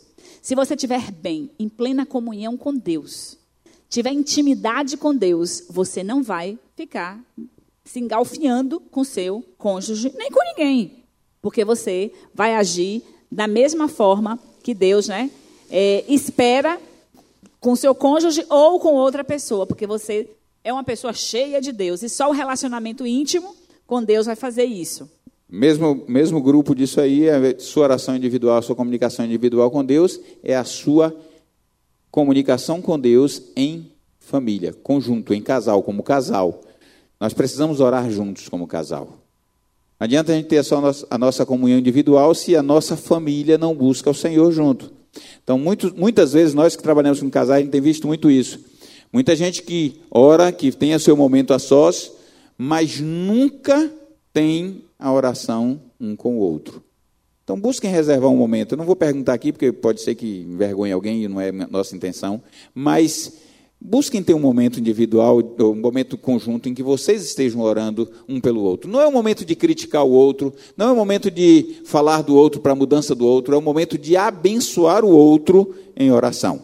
Isso é importante que a gente tenha e reservem esse tempo. Dou a sugestão a vocês: reservem esse tempo na casa de vocês para vocês buscarem oração em conjunto. Não dá para a gente fazer tarefa hoje aqui, então a tarefa é tudo para casa. E a pergunta relacionada à questão da comunicação, quando chegar em casa, você vai conversar com seu cônjuge e vai perguntar: em que eu o que eu posso fazer para melhorar a nossa comunicação? O que eu posso fazer? Não esqueça, é uma tarefa de casa.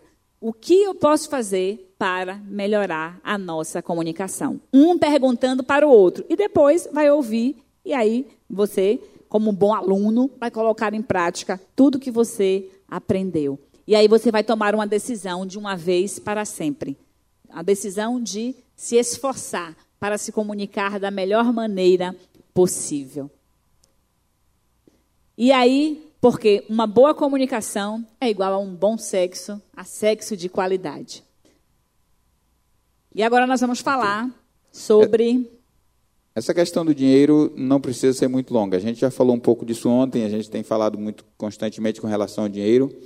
A gente precisa entender que existe um servo e existe um senhor. Mas quem é o servo e quem é o senhor? Quem é que manda? O dinheiro manda em você ou você manda no dinheiro?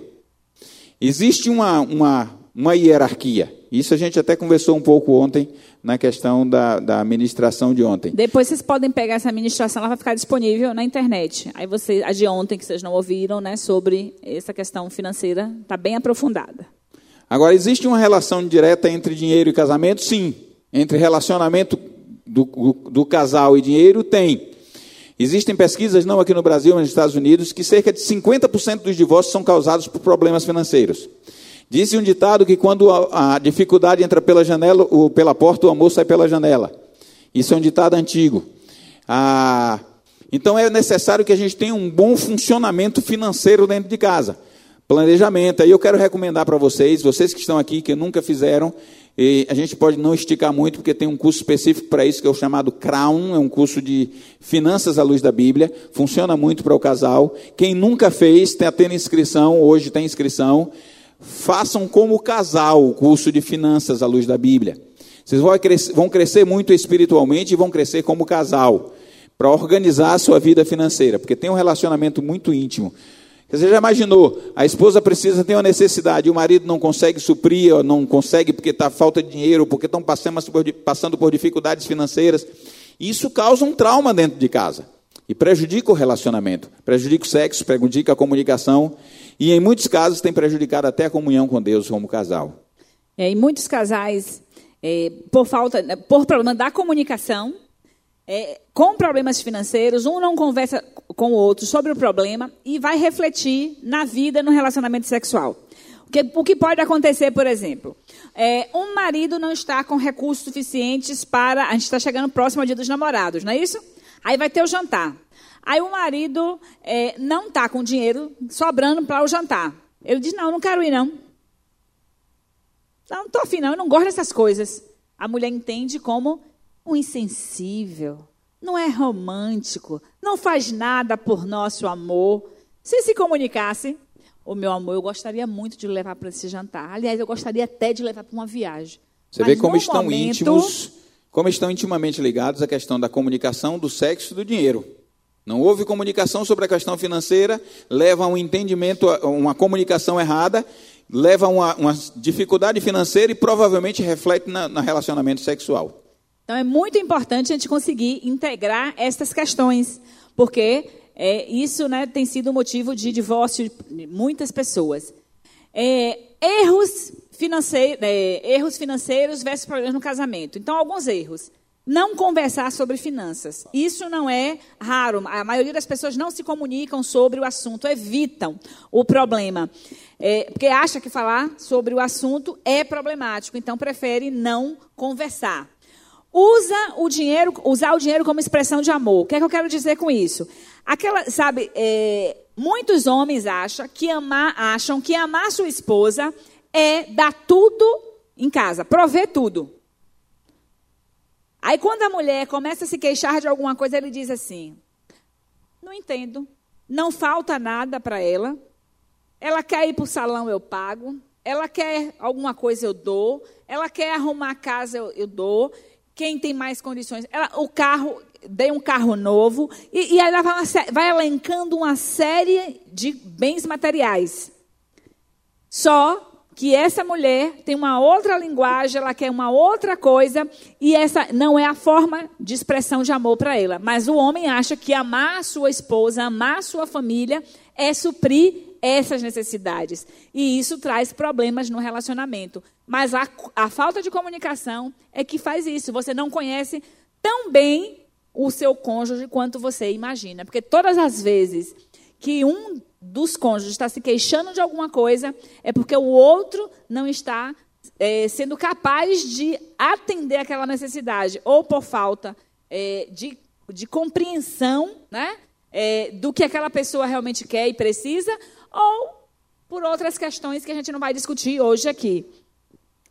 É, um outro problema é não compreender a lógica financeira no contexto do casamento. Muitos casais têm este problema, do tipo: se antes do casamento era meu dinheiro, seu dinheiro, aí depois do casamento era para ser nosso dinheiro, porque agora é uma família, né? os dois se tornaram uma só carne, Quer dizer, vai se tornar uma só carne uma porção de coisas. Na hora do dinheiro, não.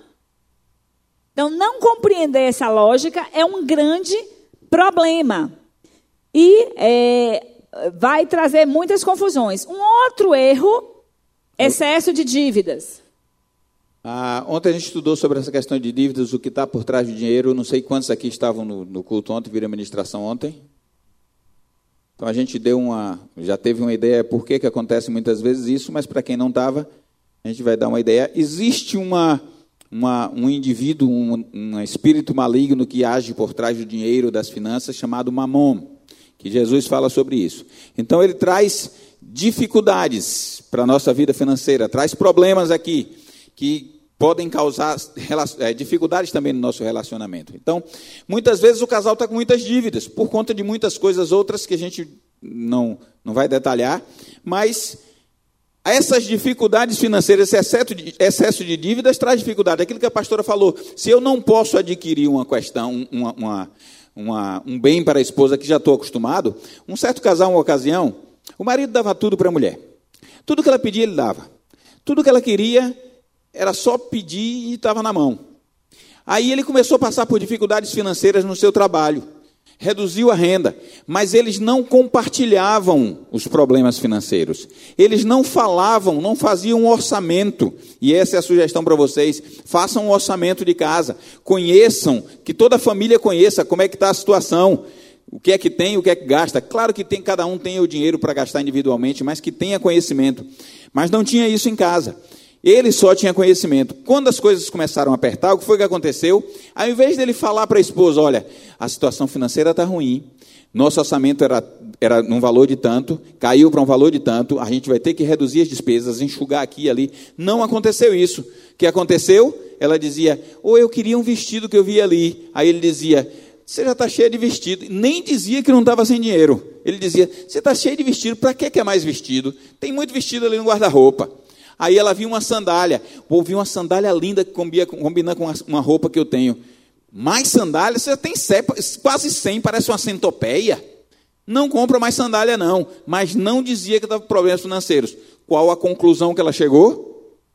Ele arranjou outra, está gastando com a outra, e aí não gasta mais comigo. E aí começaram os, os, os problemas dentro de casa, que a glória seja estabelecida na tua vida, e o Senhor te abençoe e te guarde. Então, o que aconteceu? Começaram a ver os problemas dentro do casamento e estavam a ponto de se divorciar, porque apenas porque ele não compartilhou com ela a situação financeira e a situação financeira mudou para pior. Então é preciso que a gente tenha cuidado, porque o excesso de dívidas vai causar, pode causar muitos problemas no nosso, nosso um, relacionamento. Um outro problema é a traição financeira tem quem compare, tem inclusive quem vai dizer que a, atração, que a traição financeira se equipara à, infidelidade é, conjugal, sexual também. E a, essa traição financeira está relacionada a fazer as coisas todas às escondidas. Tem pessoas no relacionamento, marido ou mulher, que diz que o dinheiro não, não tem dinheiro para nada. Ah, não tenho dinheiro. Aí vai na loja, compra alguma coisa. Aí depois a mulher só vê a roupa aparecendo, ou o homem, né? Inclusive chegam a esconder bens adquiridos. Mulheres que compram, botam no fundo do armário, já vi várias histórias dessa do tipo. Aí o marido olha assim e faz: É nova essa blusa, né? Nova, tá ficando velho, doido, é? Isso aqui é velho, ó. Eu tenho, ó. Vem toda uma série de mentiras junto. Você que não né, olha mais traição. em mim. Vem uma série de, de, de coisas, né, de mentiras, é, que vai prejudicando o casamento e vai rompendo a confiança do casal. A questão é que normalmente nós costumamos, seres humanos, né, a sociedade, ser tolerante com esse tipo de traição. Enquanto que não é quando é a, a, com a traição é, conjugal, normalmente é, são menos é, tolerantes. Mas a verdade é que causa prejuízos a, da mesma forma que pode levar um casamento ao seu fim. Uma coisa é, importante sobre que a gente deve observar sobre os sinais de infidelidade financeira, por exemplo, é esconder compras em locais pouco visíveis. Isso né? ela comentou já um pouco. Vou passar para a segunda. A outra é alegar liquidações para justificar as compras por impulso. Ah, não, encontrei uma promoção ali fantástica, por isso que eu comprei. Eu só comprei porque o preço estava muito bom. Na realidade, o preço não estava essas Coca-Cola toda, não. Ele vai dizer, mas esse preço estava bom, porque você não sabe quanto é. Imagine se não tivesse na promoção. E quando a gente fala de infidelidade, é por quê? Porque, na verdade, num relacionamento, os dois deveriam discutir o orçamento familiar e fazer os, os gastos, né? Um sabendo do que o outro está tá se comprometendo. Ao não fazer, não agir dessa forma, eu estou sendo infiel com o meu cônjuge, e aí eu vou arranjar uma série de desculpas para aparecer com aquele bem, com aquela, aquele né, produto, o que for que, que eu adquiri, para manter uma deficiência minha, digamos, um desejo meu de ter aquilo, enquanto isso eu estou só sulapando né, o meu relacionamento. Um, um, outro sinal de infidelidade financeira é receber correspondências inesperadas de banco e, e de financeiras, telefonemas. E aí, como um não quer que o outro descubra, faz o quê? Vai começar a esconder as coisas, vai esconder a fatura do cartão de crédito, vai é, é, fazer tudo para esconder a situação. O que é que o outro vai pensar? Está me traindo. De certa forma, está. Mas não está traindo com uma mulher. Está traindo financeiramente, está ocultando. Mas o que vai vir na cabeça do cônjuge é que é um outro tipo de traição. Então, daí a importância da comunicação, do relacionamento com Deus. Está tudo entrelaçado. E aí você para e pensa: uma, um contexto desse vai favorecer uma relação sexual saudável? Não, não tem como. Se a mulher pensa que o marido está atraindo ela, ela não vai querer fazer sexo. Se o marido pensa, também não vai querer, vai querer acabar com o casamento. Então é muito importante a gente resolver essas questões. Demonstrar nervosismo em conversa sobre dinheiro. Geralmente começou a conversar sobre dinheiro, já vai começar essa conversa de novo. Vamos parar de assunto, vamos mudar esse assunto, esse assunto interessa começa a ficar nervoso ou nervosa quando começa a falar de situação financeira. Então, isso significa que há infidelidade financeira, quer esconder alguma coisa do outro com relação a essa área. Por isso, tenta mudar de assunto. E a melhor defesa é o ataque. Então, começa a atacar.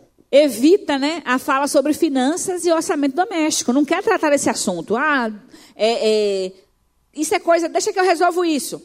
E isso é um erro. Já falei de esconder os, os extratos né, bancário e faturas. É, uma sugestão é um único orçamento e três contas correntes, por exemplo. Onde vai acontecer o quê? Uma é para despesas da família, a outra para as despesas pessoais, porque cada um tem que ter uma porção para gastar como quer. Agora tudo está dentro do orçamento, né? Entraram em acordo, qual é, qual é a quantidade que vai ser de um, é, vai ser da esposa, qual a quantidade que vai ser do esposo, e tem uma conta comum. Isso é muito importante para que o, haja uma saúde é, é, financeira né, entre o casal e haja com boa comunicação e o casamento seja um casamento saudável. Erros financeiros e problemas no casamento. Grande problema. Fazer empréstimo com familiares. Encontrou o cunhado, rapaz, estou precisando de um empréstimo aí. Cunhado é um problema. precisando de um empréstimo e aí toma um empréstimo na mão do cunhado. O cunhado emprestou, estava com dinheiro e tal. Você se apertou, não pôde pagar, e aí criou uma dificuldade. Por quê? Porque você tem um inimigo dentro de casa, dentro da família. O, a irmã, você, o cara, tomou o dinheiro emprestado. A irmã fica assim, em dúvida. Ela fica do lado do marido, que tá, tomou o dinheiro emprestado, ou fica do lado do irmão, que foi o que ficou sem o dinheiro. E aí haja um, o conflito dentro de casa, né? Normalmente o que acontece com o empréstimo, né? já, já percebeu como você empresta um dinheiro a uma pessoa, a pessoa não te paga. O que é que ela faz? Ela corta a, a, o relacionamento, relacionamento, com você, não é assim? Foge, está de um lado da rua, passa para o outro. Então, ó, foge de problema. Não toma emprestado na mão de parente, não, tá? E Salomão vai Arranja dizer assim, outra olha... forma de resolver o problema. Salomão vai dizer assim, quem toma dinheiro emprestado se torna escravo de quem empresta. Então, se você toma dinheiro emprestado, você está se tornando escravo daquela pessoa. Então é problema, hein? Outro erro comum é não entrar em acordo quem vai administrar as finanças. Ah, claro que só é o cabeça, o homem. Nem sempre. Às vezes o homem não lida bem com as questões financeiras por uma série de coisas na história da vida dele. Se a mulher é a pessoa que melhor lida com as finanças, por uma questão de inteligência, de racionalidade, ela deve ser a pessoa a cuidar das finanças. Se é o homem, o homem. O melhor tem que tomar conta no sentido, porque é benefício para os dois. Agora, se os dois tiverem problemas, aí só Jesus na causa e o curso CRAU para ajudar vocês. Não reconhecer o peso emocional do dinheiro. O dinheiro tem peso? Tem. A Bíblia fala de mais 2.350 versículos sobre dinheiro, sobre finanças. É porque tem peso, tem peso na vida espiritual, tem peso no relacionamento. Então, traz problemas no relacionamento, na área sexual, no casamento, traz. Problemas financeiros refletem no casamento e refletem no relacionamento sexual, refletem na comunicação. Então a gente tem que ter cuidado com a vida financeira. É preciso ter uma vida financeira saudável. Não estou falando de muito dinheiro, de ser rico. Não estou falando de, de passar necessidade. Eu estou falando de estar equilibrado. A pessoa pode estar equilibrado ganhando um salário mínimo e pode estar desequilibrado ganhando 50 mil reais por mês. Equilíbrio não depende da quantidade. Depende de como você trata as finanças. Então é preciso ter um equilíbrio financeiro. Um outro problema é não gastar dinheiro juntos. O que eu quero dizer com isso? é você juntos não alcançar projetos comuns com o recurso da renda de vocês.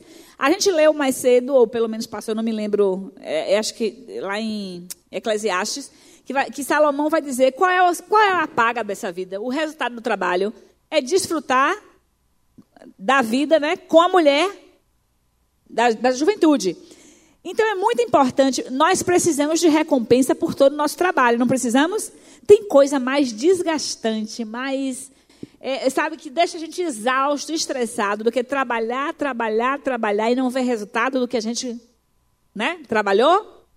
Então a gente precisa gastar dinheiro juntos, no sentido de que precisa fazer projetos e economizar para viagens, adquirir um bem comum, é, adquirir. Uma, a, tem mulheres que passam a sua vida sonhando com uma única coisa: a casa própria. A casa própria. E, porque, ah, mas eu acho que eu não tenho condição. Se, come, se trabalhar para isso, se os dois começarem com um objetivo comum, um dia vai conseguir. Porque a Bíblia diz que qualquer coisa que dois de nós concordarmos aqui na face da terra será ligado no céu, claro, de acordo com o interesse, né? Tem um, tem um princípio maior aí que é a soberania de Deus, propósito de Deus e a vontade de Deus na nossa vida. A gente tem que estar em plena comunhão com Deus para a gente conhecer o nosso Pai e isso ser realidade na nossa vida. Pergunta para vocês discutirem. Um para o outro, obviamente. Terça-feira a gente teve condição de fazer tudo, mas hoje a gente está deixando para vocês discutirem em casa. O que é que incomoda na forma como eu lido com as questões financeiras? Vocês já conversaram sobre isso? Já discutiram sobre essa questão? Precisam chegar em casa e conversar. O que é que mais te incomoda? Eu gasto muito, eu gasto pouco, eu não discuto o assunto, a gente não tem um orçamento. O que é que mais incomoda nas questões financeiras? E a partir daí, tomar uma, uma decisão, decisão, uma para vez sempre. para sempre. Chegamos ao final do nosso seminário. O tempo foi corrido. Né? É... O, o tema é bastante denso, mas a gente deu né, uma pincelada. O que é que a gente tentou fazer aqui, gente? Eu sei que era muita coisa, a gente sabia disso. São quatro temas que a gente discutiu em dois dias. É muito pouco tempo, mas a nossa intenção é despertar dentro de vocês o desejo de conhecer mais sobre esses assuntos. Porque são coisas que causam problemas no nosso casamento, no nosso relacionamento. São quatro temas que nós precisamos debater com mais tranquilidade, com mais sossego. E aí a gente está começando a querendo despertar isso em vocês, estimular vocês a buscar sexo, comunicação, dinheiro e reino de Deus. Isso está, é, esses quatro temas cercam qualquer casamento. Todo casamento está, tem envolvimento com esses quatro temas. Se nós estivermos em falta com algum deles, nosso casamento estará com problemas. É preciso que a gente esteja bem com Deus, com a vida sexual sadia, com a boa comunicação e estabilizado financeiramente. Para isso, precisamos buscar mais do Senhor. E aí, nesse sentido, se vocês identificaram algum problema na vida de vocês relacionado a uma dessas áreas e não estão conseguindo administrar sozinhos, busque ajuda. Às vezes é de um curso que pode ajudar, às vezes vai precisar de aconselhamento mesmo, mas não deixe as coisas, não bote debaixo do tapete, não faça de conta que nada está acontecendo, resolva o seu problema, porque problemas são para serem resolvidos e não para serem acumulados, porque uma hora a, a corda né, arrebenta porque não aguenta, certo? É, eu gostaria, nesse instante, antes de encerrar e orar, só fazer uns, uns pequenos avisos, falando para vocês que no próximo dia 22.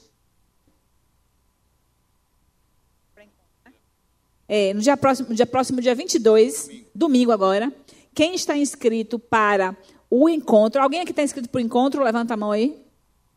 Encontro, né?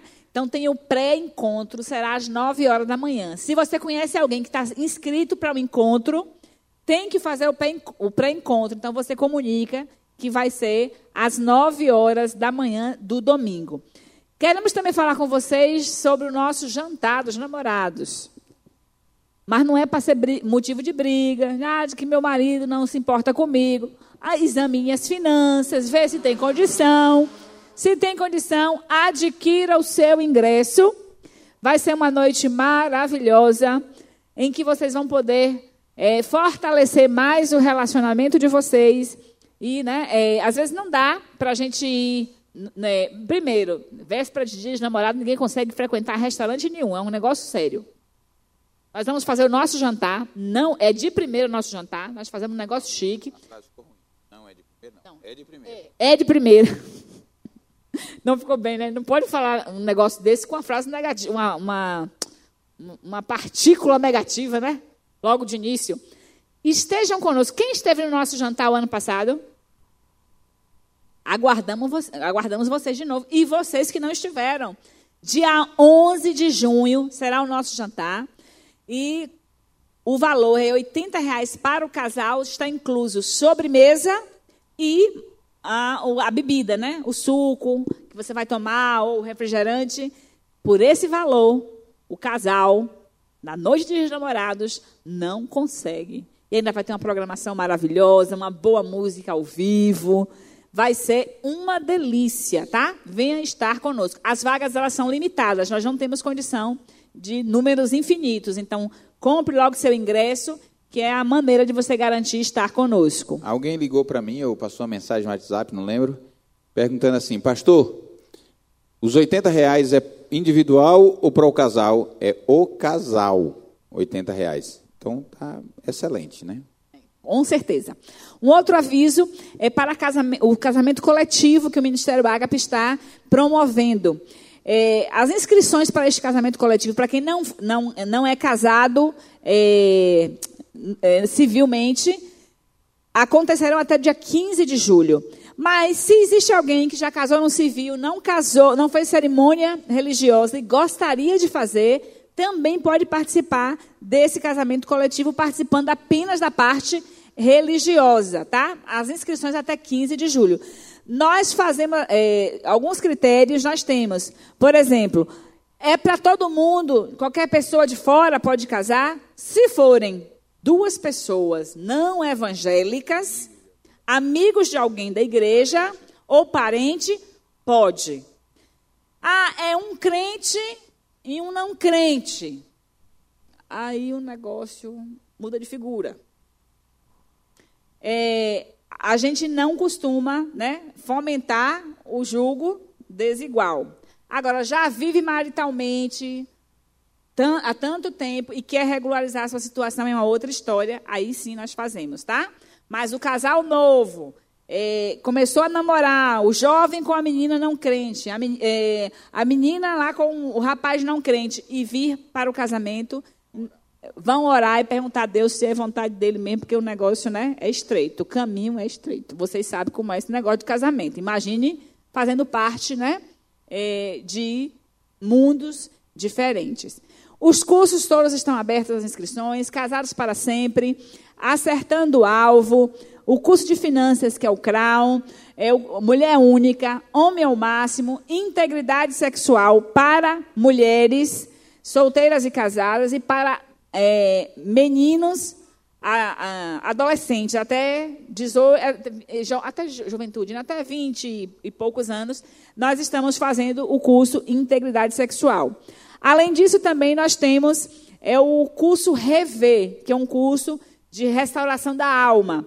As inscrições estão abertas e o curso inicia agora em junho. Maiores informações, já falei, acertando o alvo. Maiores informações você pode, é, ali na mesa, você pode tirar suas dúvidas. As vagas desses cursos são limitadas porque nós não temos espaço físico para é, tanta gente, tá? Então, e a gente tem um número limitado de pessoas que participam por curso. Então, se você quer participar, garanta a sua vaga. Gente, nós não abrimos espaço, tivemos na terça-feira espaço para vocês conversarem, não abrimos espaço para perguntas, devido à quantidade de temas do tempo. Mas se vocês tiverem alguma dúvida, não se acanhem. Perguntem à pastora Josiane que ela responde por vocês. vamos ficar de pé e vamos orar? Como é que assume compromisso para os outros assim? não, não, não assumi nada de compromisso por, pelo tal de Zoto. Eu assumi pela minha esposa, uma só carne. É como se eu tivesse respondendo, que é uma só carne. Eu quero agradecer a vocês pela participação, agradecer porque vocês tiveram. Eu espero que tenhamos sido bênção na vida de vocês, tenhamos levado algum conhecimento, despertado alguma coisa em vocês, ajudado vocês a melhorar um pouco mais no relacionamento de vocês. Ah, e um realmente né? o Senhor possa usar tudo isso na bênção da vida de vocês. O culto de amanhã. Não. Amanhã à noite nós teremos a continuação da Semana da Família, o culto ah, Para sorte de vocês, quem vai pregar não somos nós, mas o culto amanhã é Família, um reino em restauração é o tema. Amanhã à noite, a partir das 20 horas, aqui no templo. Ok? Vamos orar?